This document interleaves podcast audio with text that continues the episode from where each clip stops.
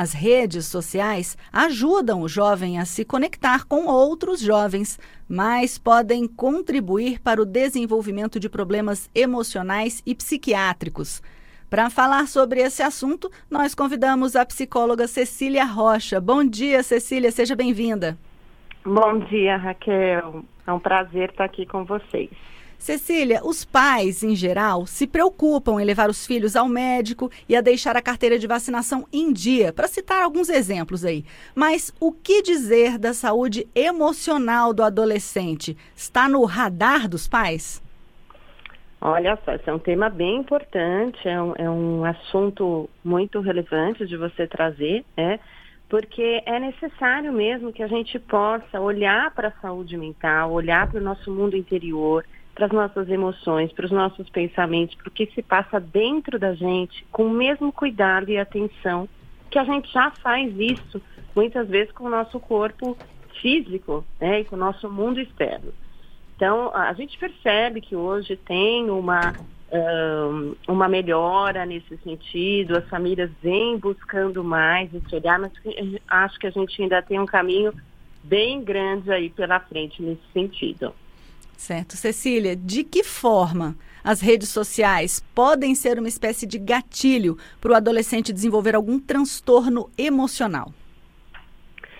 É, a rede social, né, eu acho que é importante a gente, a gente colocar que o adolescente, a adolescência, né, já é um período desafiador por si só. Né, muitas vezes difícil e muitas vezes solitário. Então, o adolescente ele está em busca de sua identidade, de sua autonomia. E isso por si só já é um grande desafio.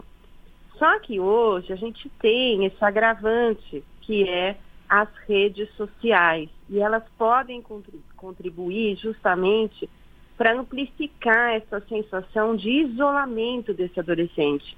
Ao mesmo tempo, como você disse, né, Raquel, que ela conecta, que ela ajuda a gente a ter conversas e, e ela também ela pode trazer essa sensação de isolamento, porque o jovem, né, ele, ele muitas vezes ele, ele olha ali na rede social e o que é compartilhado nesse ambiente virtual é sempre pessoas aparentemente felizes e bem o tempo todo.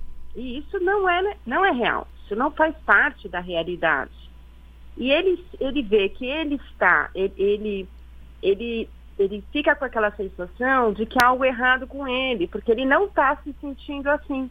Né? Então, ela, ela amplifica, ela pode aumentar esse sentimento de solidão e até de inadequação desse jovem. Precisa tomar bastante cuidado com isso.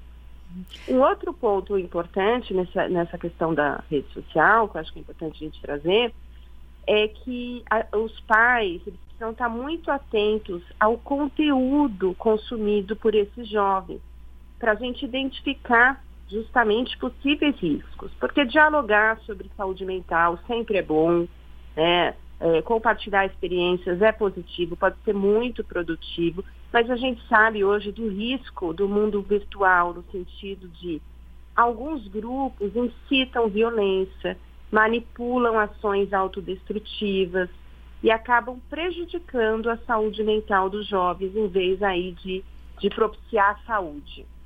Certo. Cecília, é, eu queria lembrar aqui um livro que a gente até já falou sobre ele aqui no Conexão Senado, chamado Os Filhos do Quarto, que é uma pesquisa, é um pesquisador pernambucano, e ele chega exatamente nesse ponto do isolamento do jovem. Ele fala que a rede social é importante, exatamente como a gente já falou aqui também, né, para socialização e tal, mas que ele leva a esse isolamento, inclusive o isolamento físico dentro de casa, que o adolescente passa a se isolar dentro do quarto, ele não participa das atividades em família, ele começa a sair do mundo real para entrar nesse mundo das, do relacionamento nas redes sociais que muitas vezes é, não existe, ele é falso, né? Um, é, um, é um relacionamento falso que existe ali na internet, porque não existe essa felicidade extrema que a gente vê né, nas redes sociais, todo mundo feliz todo dia, aquele passeio super divertido todos os dias, as pessoas só colocam aquele momento de felicidade na rede social, né? A rede social não traz a vida real da pessoa, ela traz flashes, né? Ela traz momentos como que os pais dentro de casa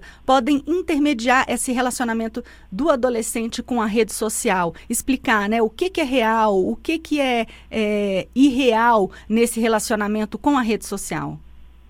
É, eu acho que é, é, é, muito importante, eu costumo sempre ressaltar é, duas ações aí que os pais podem fazer que ajudam muito é, essa travessia aí da adolescência, que é a presença e o diálogo. Né? Então, é, é, a gente vê hoje mesmo que as redes sociais ocuparam um espaço grande na vida do jovem, mas a gente precisa ter essa linha do que é a independência que eles precisam ter e do que é a, até uma omissão, uma negligência aí, né? o adolescente, ele, uh, ele tem, é como a criança, né? A criança brinca, a criança tem essa característica central e o adolescente tem a característica de ir para o mundo. Então, um adolescente que não está indo para o mundo, que ele está no quarto 24 horas por dia, ele está ali, ele não sai, ele não tem amigos reais, reais, né? Porque virtuais às vezes tem ali é um ponto de muita atenção e muita preocupação. Então, os pais precisam estar atentos a isso, né? Porque o, o que a gente percebe é que muitos pais, para respeitar a individualidade ali do adolescente, ah, deixa, deixa ele. E não é assim. Né? O adolescente que está sempre uh, dentro de um quarto jogando ou na rede social, ou, é, é, algo que, é, que é, é como a criança que não brinca. Né? Tem algo que a gente precisa olhar. Né? Então, eu acho que o equilíbrio aí é a palavra de ordem e muito importante que esses pais, eles tenham essa, essas duas ações, né? A presença, né? Tá ali, claro, respeitando o espaço do adolescente, a gente sabe que é um momento aí de busca de autonomia, individualidade, mas eles têm que estar presentes. Certo. E diálogo, ah. né? Tem uhum. que ter conversa. E, e restringir o uso das redes sociais, Cecília, seria um caminho também para prevenir o problema? Sim, eu acho que a, a gente tem, né, é, é, a, a, ideia com o adolescente é muito a gente poder é, fazer acordos, né, e, e ter muito essa questão do diálogo, da conversa. Os Mas, combinados, né, Cecília? Quanto tempo fica no celular? Quanto exatamente. tempo pode... Uhum. Então, tem que ter uma atividade, tem que fazer outras coisas, tem que tem que dar chance para esse adolescente para o mundo. A gente sabe que as, habilidades sociais, elas, elas, elas precisam muito do contato, do olho no olho, e contato com pessoas da mesma idade. Aí a gente vai desenvolver habilidades sociais e os adolescentes que ficam só no quarto, eles são muito prejudicados nesse sentido. Né? Porque hoje temos muitos estudos que mostram que a importância do contato olho no olho principalmente com pessoas da mesma idade. Então, o adolescente tem que estar em grupo, ele tem que estar com pessoas da idade dele, ele tem que explorar o mundo com segurança, claro, né? Tem que ter a retaguarda da família, mas é o desenvolvimento saudável de um adolescente. Então, se você tem um adolescente em casa que não sai do quarto, precisa investigar, porque tem coisa aí. Cecília, e a escola também, né? Tem um papel fundamental nessa questão do olho no olho, na participação, na integração e sociabilização dos adolescentes na escola, em atividades escolares, né? Promover esse tipo de encontro, até para reduzir o tempo de rede social dos alunos, que às vezes até na escola, né? Você vê os alunos com o celular na escola e às vezes abusando das redes sociais dentro do ambiente escolar. A escola tem, um, os professores também, um papel fundamental nessa prevenção?